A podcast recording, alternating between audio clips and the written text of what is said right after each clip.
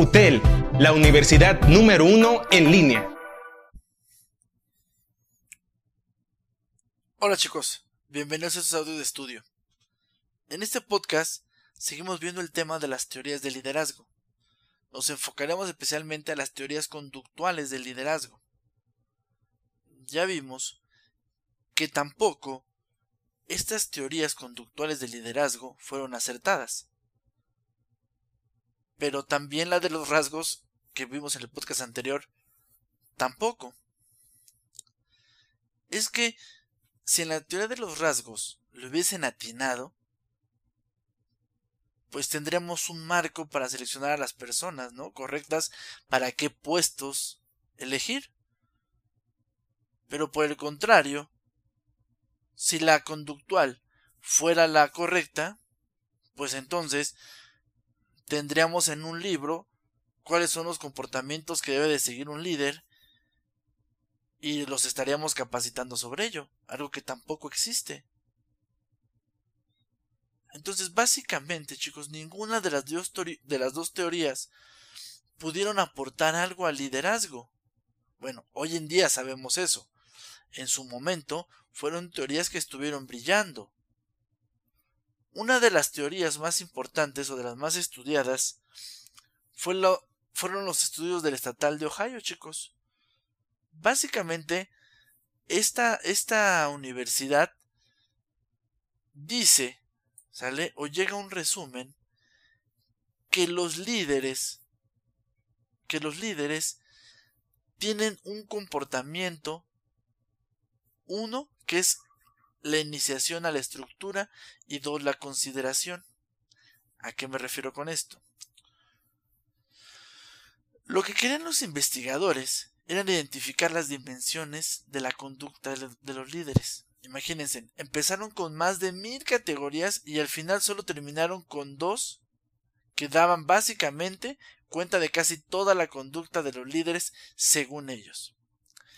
Decían que los líderes tienen una iniciación hacia la estructura, es decir, un grado en el que ellos definen y estructuran su papel y el de, los y el de sus subordinados en el intento de conseguir las metas. Es decir, ellos estructuran, planean y tienen bien marcado qué es lo que va a hacer cada uno de sus empleados. Pero a su vez, ellos deben de tener consideración, que no es más que el grado en que el líder tiene relaciones de trabajo caracterizadas por la confianza mutua, por el respeto, por las ideas abiertas, por los sentimientos. Es decir, que el ser humano tiene ciertas necesidades de afiliación y que mientras el líder más las tenga con sus empleados, mejores resultados tendrá. Por ende, en resumen, esta Universidad de los Estudios del Estatal de Ohio lo que me dice es que mientras el jefe tenga un mayor grado de estructuración en su trabajo, y tenga una mayor consideración de sus empleados, serán mejores los resultados. ¿Cuál es el problema en esta teoría? El problema es que, a pesar de que se daba esta situación, pues resulta que aún así no podíamos definir a una persona como líder porque no sobresalía del resto a pesar de que les marcara bien el rumbo y fuera empático con ellos. No muchas personas no lo seguían. Ese es el problema. Por ende, viene después otro estudio, pero ahora por la Universidad de Michigan. La Universidad de Michigan igual enlaza dos características que según ellos son los mejores comportamientos que se tienen para ser líder. Uno es la orientación a los empleados y dos la orientación a la producción. La orientación a los empleados, chicos, no es más que una postura que destaca las relaciones entre personas. Se adopta por un interés especial en las necesidades de los individuos, se aceptan las diferencias de los miembros, ¿sale? Ese es un líder orientado hacia los empleados, alguien que se preocupa, alguien una persona interesada en ellos, en que estén bien, donde así hay diferencias no pasa absolutamente nada, pero a su vez dice que los líderes tienen una orientación hacia la producción.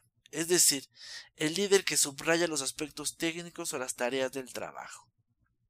Esta teoría me dice prácticamente lo mismo que me dice la, la teoría anterior o la postura anterior. Si el empleado se preocupa por sus empleados y se preocupa por su trabajo, será un líder. Algo que realmente seguimos, seguimos sin poder tratar de darle al clavo. Porque a pesar de que tengo gente que hace esas características, no mueve gente como la mueven otros. Por ello, esos estudios también llega un momento en el que quedan totalmente fuera. Y de ahí, dentro de esas mismas teorías conductuales, viene la rejilla gerencial, donde todavía tiene un mayor, un mayor ya apego o un mayor estudio o un acercamiento, ¿sale? A los diferentes comportamientos. Inclusive, hagan de cuenta que esta rejilla gerencial o rejilla de liderazgo es una matriz de 9 por 9, en la que se asumen ocho estilos totalmente este para liderar. Un ejemplo tenemos el autoritario, el liberal, el participativo. Entonces empieza ya a cambiar totalmente la forma de ver. Es decir, ya empieza a estudiar al líder con esta rejilla gerencial. El tema es que esta rejilla no consideraba en qué situación debo de ser así. Ese es el problema. Inclusive, tampoco me dice que estos, esta rejilla no me dice en qué situación, en qué situación yo puedo ser así y en qué situación no. Pero por aparte, yo tengo esta situación en especial y la resolví de acuerdo a esta manera. Pero otros gerentes, a pesar de que tienen la misma situación, lo resolvieron con otro estilo. Entonces, si se fijan, la rejilla gerencial, a pesar de ser buena, entre comillas, porque ya me da un abanico mayor en, en los estilos de comportamiento del jefe o de los líderes, pues aún no, no me acaba de resolver.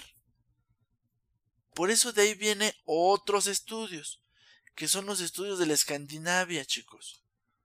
Los estudios de la Escandinavia lo que me dicen es que el líder debe de estar orientado hacia el desarrollo. Es decir, los líderes valoran la experimentación, buscan ideas nuevas y generan y ponen en marcha el cambio. Entonces prácticamente, pues se oye correcto. ¿Por qué? Porque empiezan las primeras pruebas cuando se hace esta teoría son positivas. Inclusive se estudian a líderes de Suecia, de Finlandia. Y, y muchas de las personas empiezan a decir, no, pues tiene razón. Los líderes van conforme a la innovación. Ahí estaba Steve Jobs, estaban Nelson Mandela, traen cosas totalmente diferentes. Mas, sin embargo, ese tema de, de la innovación, hay mucha gente que está innovando, pero no tiene seguidores.